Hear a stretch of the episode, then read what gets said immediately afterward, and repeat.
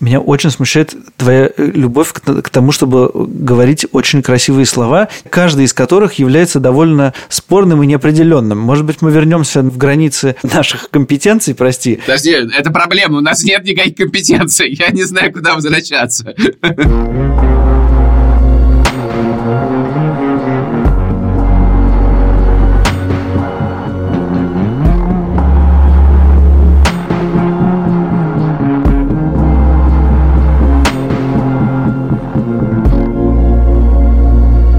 Привет, это подкаст «Новая волна». Меня зовут Саша Поливанов. Меня зовут Илья Красильщик. Привет, я заранее извиняюсь, я сегодня говорю еще больше в нос, потому что я болею. Мы говорим в этом подкасте о том, как изменилась наша жизнь, и не только наша, после 24 февраля 2022 года, когда мы довольно быстро уехали из России. Илья уехал в Грузию, а я уехал в Латвию. И поскольку мы привыкли за много лет ведения подкастов проговаривать все, что с нами происходит внутри ваших ушей, то мы снова записываем подкаст. Это подкаст «Новая волна». Еще важный дисклеймер, который мы все время произносим, но никак не заучим, чтобы произнести его коротко, что война идет, но жизнь при этом тоже идет, и она сильно меняется, и мы в этом подкасте фиксируем ее. То есть это подкаст про мир во время войны. А про войну во время войны вы можете посмотреть в нашем совместном проекте, но не аудио, а в Телеграме и Инстаграме называется Helpdesk, служба поддержки.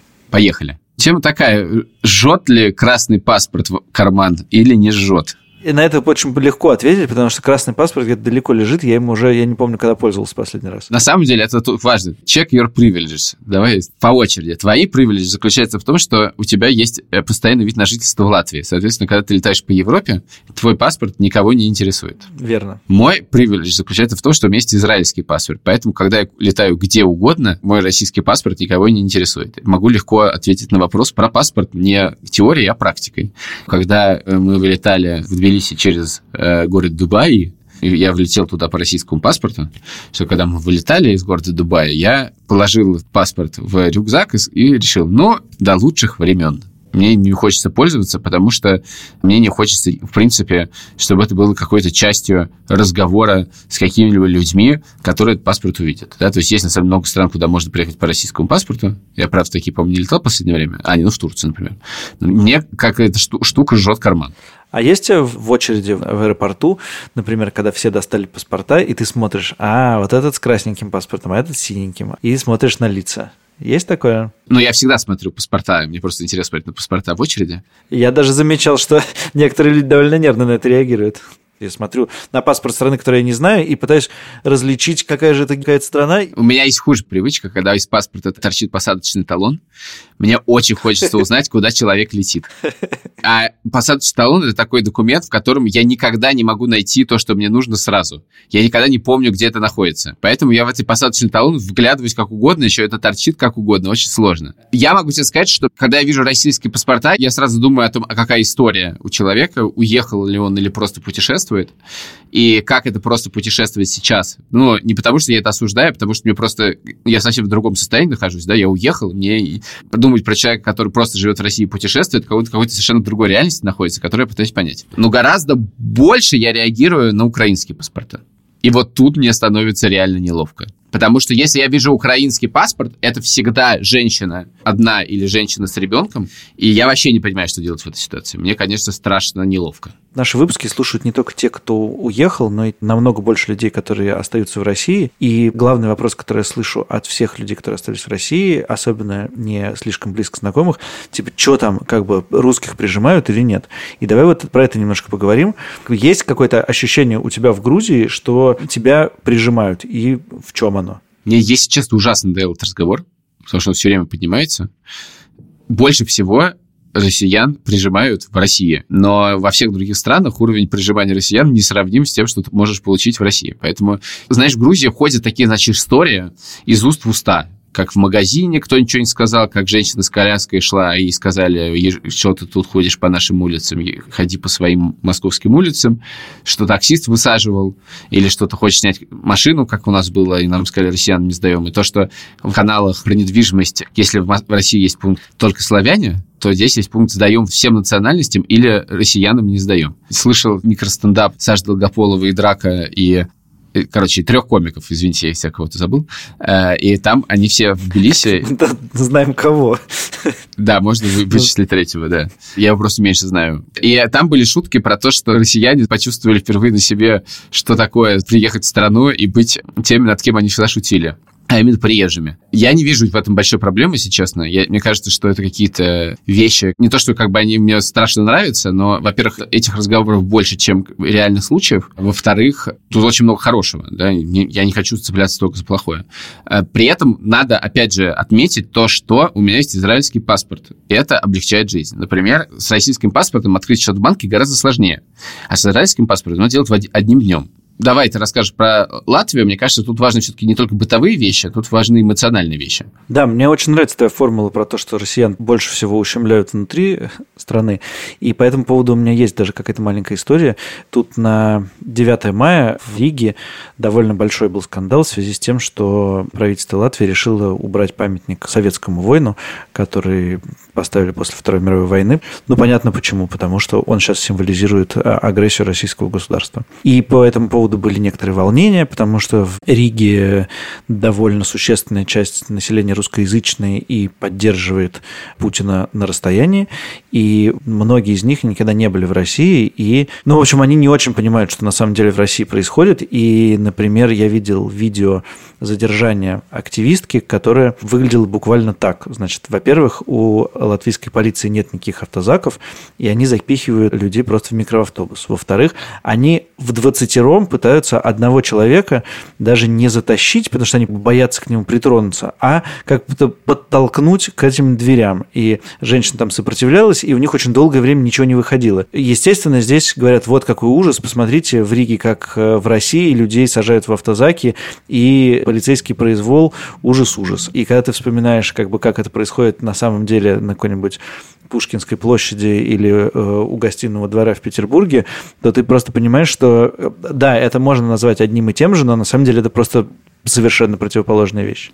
В принципе, этот разговор круто, что он ведется между Ригой и Тбилиси, потому что мы находимся в странах, в которых есть одна общая вещь, это бывшие республики Советского Союза, но дальше история очень сильно отличается друг от друга. И поэтому ощущения тоже должны очень сильно отличаться, скорее всего. Россия никаким образом не посягала на территориальную целостность Латвии, и то, что делала в Латвии, это все-таки немножечко другое, да, там не, не то, чтобы это радужные отношения были, но, тем не менее, это выглядит все немножко по-другому. Не посягала сейчас, в смысле, последние 20 лет, да. Ну, да, я имею в виду после развала Советского Союза, да, все, что я говорю, после, я говорю, вот есть история, когда были республики, вот это как бы одна вещь, а мы дальше смотрим, что было дальше. И плюс в Латвии есть своя сложная история с отношением к русскоязычным э, гражданам и не гражданам Латвии, да, про которую как бы можно говорить в другую сторону. Это как бы одна история. А теперь мы берем Грузию. Есть 20% э, оккупированной территории, это примерно как в Украине сейчас. Есть история с войной, которая уже была. Есть история с тем, что называется феномен ползучей границы, о котором я узнал только приехал в Тбилиси, а это абсолютно новые вещи, потому что э, Россия вот от этих, значит, оккупированных территорий, Осетии и Абхазии, которые признала независимыми, она все время двигает, двигает, двигает, двигает немножечко границу вглубь Грузии. И реально там есть история, когда человек заснул в независимой Грузии, а проснулся на оккупированной территории. И все. Его отрезали колючей проволокой. И ничего не сделаешь. Ну, то есть, на самом деле, там война идет, как мы знаем про войну 2008 года, хотя бы мы очень быстро про нее забыли. Вот. И не мешало нам это совершенно ездить в Грузию Грузию, пить вино и так далее. А все это продолжается и, и выглядит абсолютно ужасно. Я вчера выступал на конференции э, одной тут, всякие независимые журналисты рассказывали про свои проекты российские, выехавшие. И я в какой-то момент зашел разговор про паспорт хорошего русского, какая-то любимая тема теперь всех разговоров. Ты все-таки это произнес. Да, меня это прорвало не в, не в смысле паспорта хорошего русского, а в том смысле, что вообще идея, что россияне сейчас должны отмывать свою репутацию, мне кажется, супер эгоистичной, потому что никакие мы не хорошие русские. И, в общем, большинство из нас все равно имперцы, и жили в империи, и очень многие проблемы, которые нас стали волновать, нас стали волновать после 24 февраля. И часто меня проблемы Грузии начали реально волновать в тот момент, когда я все приехал и увидел это. И в этом смысле это, ну, вообще-то вызывает у меня стыд. И, как, в частности, стыд как у российского гражданина. Но я живу сейчас в стране, 20% которой оккупирована страной, гражданином которой я являюсь. И эта граница двигается дальше. И я никогда не говорил, что это окей, я никогда это не поддерживал. Я ходил на митинги э, против э, антигрузинской кампании, которая была в 2008 году. То, когда ты приезжаешь и видишь это своими глазами, ты понимаешь, какой вред наносит империя всем вокруг. Ты наговорил много тезисов сразу, и к нашей теме подходит, кажется, один тезис. Ты говоришь, что тебе стыдно за то, что ты не интересовался тем, что Россия делает на территории Грузии. Когда ты приезжаешь с паспортом российским в Грузию, то за ним есть очень длинная история, которую ты мог даже не знать нормально до этого. И тут она на тебя вся, она к тебе вся приехала, и вся она аккумулируется в паспорте и всем, э, что за этим стоит. В Латвии такого нету. В Латвии другая штука. Я схватился за твое слово про то, что тебе стыдно, что ты об этом как бы мало читал, мало говорил, мало делал. Просто я на свой российско-латвийский опыт как бы не могу на такой принести. Я не чувствую какого-то стыда, да? У меня, у меня этого чувства нет. Я тебя прекрасно понимаю. А вот история, вот что ты гражданин страны, который оккупировал 20% другой страны, уехал из этой страны, чтобы жить в этой, ну, я живу, то есть я, в принципе, ответил некоторые на вопрос, можно ли так делать. Но этически эта штука, ну, она не очевидная. Это сложная вещь. Подожди, а ты имеешь в виду, что есть такой вопрос, что люди из России, поскольку Россия э, оккупировала часть э, территории Грузии, не имеют права жить в Грузии? Я не могу как бы защищать этот тезис, потому что его будет совсем абсурдно защищать, учитывая, что я живу в Грузии. Но это тезис, с которым мне в голове приходится каким-то образом спорить. И как с ним спорить, это отдельный вопрос. Интересно, а знаешь ли ты кого-нибудь из эмигрировавших россиян, которые именно по этой причине не поехали жить в Грузию? Ни разу такого не слышал. А, хорошо. А слышал ли ты впрямую от э, людей, которые давно живут в Грузии, этот тезис? В смысле, что грузины прямо говорят тебе, как ты мог сюда приехать. Нет, ну все истории про то, как тебя, тебе говорят что-то на улице высаживают или россиянам чего-то, она, конечно, про это. Наклейки 20% э, территории Грузии оккупированы Россией популярны тут. Она у нас на двери в квартире висит. Не мы ее клеили, но она висит. Конечно, это очень больная тема, и она на самом деле супер больная не только поэтому. Она больная еще потому, что у Грузии есть своя война с Россией, на которую всем было насрать, когда эта война происходила, за которой никому ничего не было. И дальше происходит история с ползущей границей, на которой тоже никому нету дела. И это супер болезненная тема. Как только ты читаешь какую-нибудь лекцию в Грузии, ты немедленно приходишь к этому. Я думаю, что Грузия испытала предательство России после 2008 года. Это, до этого были совершенно другие отношения со страной. И дальше вот это все. Конечно, это накладывает какие-то чувства про паспорт. Э, даже не важно, показываешь ты его или не показываешь. Да? Естественно, приятнее не показывать. Вот, но это накладывает, да. А как ты думаешь, вот ограничение на возможность что-то делать в Грузии с российским паспортом, ну и вообще россиянам, оно идет скорее от государства или скорее от, от людей? Ну, давай так. Во-первых, ограничений не очень много. Единственное ограничение заключается в том, что сложнее открыть банковский счет, но все их открывают, они открываются дольше, и часто они открываются э, не такие удобные, как всем остальным, условно, может только в Ларе. Это реально неудобно, да, но тем не менее он открывается. Но на это накладываются вещи, которые еще есть. Например, в Грузию можно приехать и 364 дня в году жить без каких-либо дополнительных документов, просто приехал, паспорт показал, печать поставили, живи. И столько же дней в году можно работать. Тут же можно получить налоговый номер, можно довольно легко получить вид на жительство. Вот. Все это как бы здесь делается с российским паспортом в том числе. И надо сказать, что эти условия легче, чем, в принципе, практически любой стране мира. Возможно, что похоже есть, не знаю, в Армении, может быть, в Казахстане, я не знаю. Но эти страны менее безопасны для людей, которые хотят что-то говорить. Вот, поэтому, в принципе, есть некоторая дискриминация, по российскому паспорту. Но это вообще интересная отдельная тема. Ну, потому что, на самом деле, дискриминация по российскому паспорту в Европе, они сейчас радикально выше. Мы это с тобой прекрасно знаем, как люди, которые пытаются уже сколько времени открыть банковский счет компании в Латвии. Это связано с российскими паспортами, и это сделать колоссально сложно. Короче, я немножко боюсь выходить на эту тему, но очень хочется. А именно, мы вообще-то считаем, что любая дискриминация – это зло. Мы как бы начинаем с тобой напоминать сейчас Катю Крангаус и Андрея Бабицкого, но потому что нет, как бы бывает еще и, кстати, что? Надо положительная дискриминация. Бывает положительная дискриминация. Хорошо, я про другое, не волнуйся. Мы с положительной дискриминацией с российскими паспортами вряд ли в ближайшее время столкнемся. Я говорю про другое. Вброшу тезис. Узаконенная в мире дискриминация под названием паспорт – Потому что люди по паспортам совершенно точно в мире не равны. Паспорт, который дает тебе возможность жить и въезжать в большее количество стран, делает тебя более свободным человеком, имеющим право на гораздо больше, чем паспорт страны, который дает тебе меньшее количество стран, меньше возможность въездов, чем вот тот. Ты уверен, что это можно назвать дискриминацией, да? Ну, в смысле, есть две девочки, они родились. Одна родилась в городе э, Москва, другая родилась в городе, э, не знаю, Лондон. Им выдали паспорта по праву рождения. Все. Это очень важная мысль. Ну, как бы очень легко бросить тезис под названием «Сейчас существует дискриминация россиян». В чем она заключается? Ты не можешь открыть счет в Евро- Евросоюзе, как раньше. Есть страны, в которых ты больше не можешь получить вид на жительство. Есть страны, которые тебе не откроют банковский счет. Но сбросить этот тест здесь легко, но также нельзя вбросить, не сказав, что вообще-то есть очень много стран мира, которые были точно так же лишены этой возможности. Да, есть страны, которые считаются странами-террористами. И я уверен, что у граждан этих стран есть проблемы с получением документов и открытием банковских счетов. И нас это стало волновать только в тот момент, когда мы туда попали. И тут мне, мой вопрос заключается в следующем. Является ли это дискриминацией? Потому что, по моему пониманию, дискриминации – да. Но вообще-то любой паспорт дает тебе разные права. Давай тогда ответим на такой вопрос. Если ты, я специально огрубляю, украл в магазине бутылку пива, и тебя посадили за это в тюрьму. И в тюрьме ты сидишь и не можешь выйти в интернет и э, свободно гулять. Является ли то, что ты в тюрьме, дискриминацией тебя? Ну, подожди. Это не, неправильное сравнение. Ты украл, ты совершил действие, ты как индивидуум совершил некоторые действия, за которые случились последствия. По законам, которые ты заранее знал, ну или не знал, как известно, незнание не освобождает ответственности, и получил. Потому что ты живешь в социуме, где есть правила. Ты, как человек, который получил паспорт, ничего для этого не делал. Под, подожди, подожди. Я немножко это именно так и воспринимаю.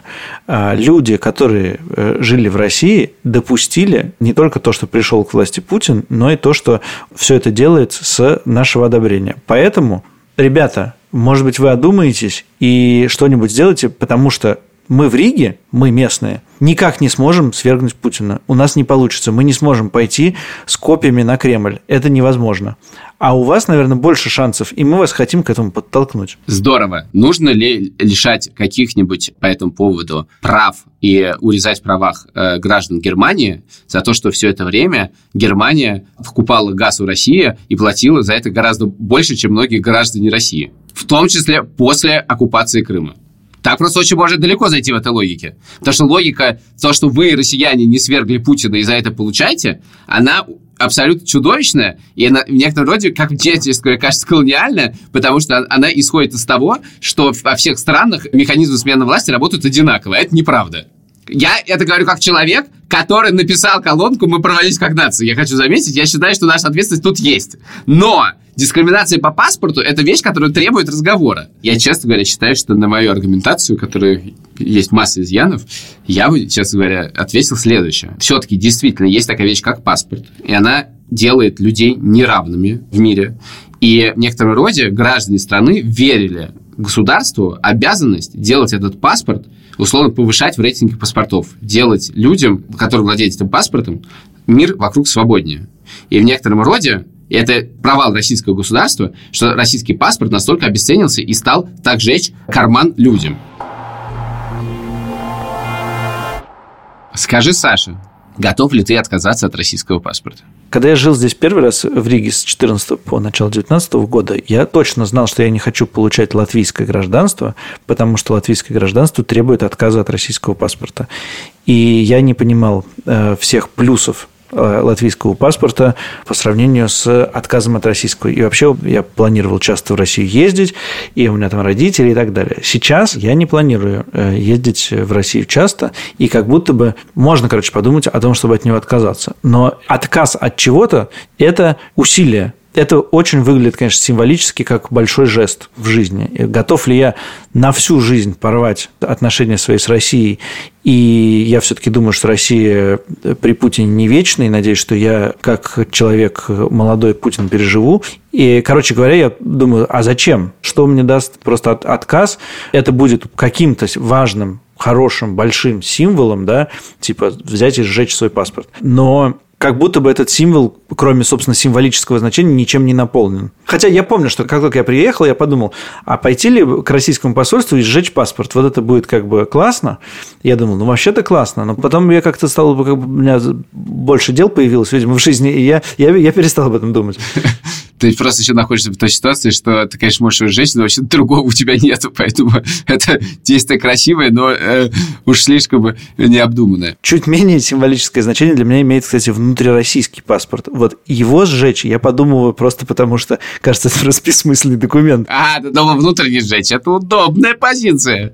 А ты не думал, что когда у тебя закончится загран, тебе придется делать его по внутреннему паспорту? Нет, не подумал. Подумай, на всякий случай. Просто на всякий случай подумай об этом. Все-таки, слушай, я знаю, что ты ненавидишь эти вопросы, но невозможно не, не, не задуматься об этом, э, когда мы задаем вопрос, а готов ли отказаться от российского гражданства. И все-таки какое у него символическое значение? Вот мы паспорт по-прежнему воспринимаем как зов предков и гражданскую принадлежность, гражданственность и так далее – Э, или мы воспринимаем это как э, проездной документ и возможность платить налоги и получать за это что-то еще. Это на самом деле же очень, его страшно задавать, но вообще-то это супер важно. И вопрос отказа от гражданства – это супер важный вопрос. Вопрос государственных символов для меня вообще супер важный, и я его решаю чаще, чем ты, потому что я чаще просто хожу на стадион, и, например, мне каждый раз нужно решать, вставать ли на российский гимн. Или там петь его или не петь. И гимн, и паспорт, и флаг для меня это что-то значит, да. И помнишь, мы с тобой как-то спорили, ты считаешь, что вот этот современный российский флаг как бы запятнан и репутационно плох, а мне кажется, что э, его основное значение, его основной смысл как бы в 90-х, да, в смысле в свободной страны, и, как, и флаг себя ничем не запятнал. Характерно, что э, люди, которые сейчас воюют, воюют не под флагом э, России, а под э, буквами ЗТВ. Тем не менее, этот флаг ставит на всех оккупированных территориях только так, вы знаешь, что же.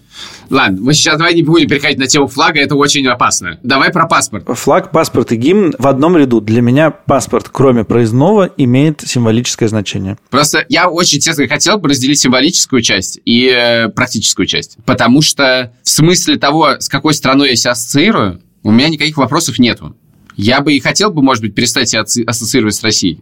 Но у меня вся работа, все дела и все мысли завязаны на нее.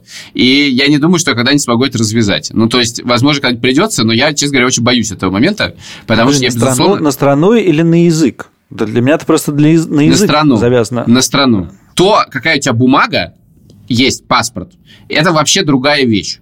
И я, честно говоря, вообще сторонник концепции коллекционирования паспортов. И эта концепция, она не то, чтобы распространена в мире, это моя внутренняя концепция. Вот, к сожалению, я в этой концепции пошел только до двух паспортов, но я считаю, что если может получить паспорт какой-нибудь страны, то я готов его получать. В этом смысле у меня немножечко неловко с израильским паспортом, потому что я, конечно, его получил, но при этом я очень плохо интегрирован в государство Израиля, мягко скажем. Язык не знаю, и некоторую неловкость там испытываю по этому поводу. Но бывает случаи, там, условно, можно получить аргентинский паспорт. Клево! Клево. Грузины давали какие-нибудь паспорта? Клево. Отказ от российского паспорта, первый, на самом деле, последний раз, когда я об этом подумал, это был в феврале-марте этого года, когда я просто понял, что меня, честно говоря, мое желание, чтобы эта страна перестала существовать. Я считаю, что он не заслуживает существования, учитывая, сколько зла она делала прямо сейчас, сделал до этого. У меня была такая эмоция. И э, единственный способ, на самом деле, мой был выразить гнев, ненависть к этому, это уничтожить собственный паспорт. Но с точки зрения практическом, я, честно говоря, не вижу в этом никакого смысла. Другое дело, я сейчас говорю про практический смысл и думаю, что, честно говоря, вот у меня внутренняя эмоция, что у меня лежит эти, значит, один российский паспорт и два, значит, заграны, и мне они просто неприятны. Когда я их вижу, мне неприятно. Они символизируют мой стыд, они символизируют мою злость государству, которое мне эти паспорта выдало. Эти книжечки, они реально жгут мне карман и жгут, э, не знаю, даже не карман, а жгут вот этот вот ящик в тумбочку, куда я подальше их засунул. Я знаю, что они там, и это самое неприятное, что лежит в квартире, какая бы эта квартира ни была. И я это так ощущаю, мне неприятно. И в некотором роде я даже скорее считаю, что я должен их сохранить. Возможно, возможно, мне просто страшно от этого избавиться. А возможно, я думаю о том, что все-таки Путин не вечный, а со страной-то я себя связываю. И если ты уничтожаешь это, то все-таки символизм в этом есть. Я, конечно, противоречу себя, сейчас адски.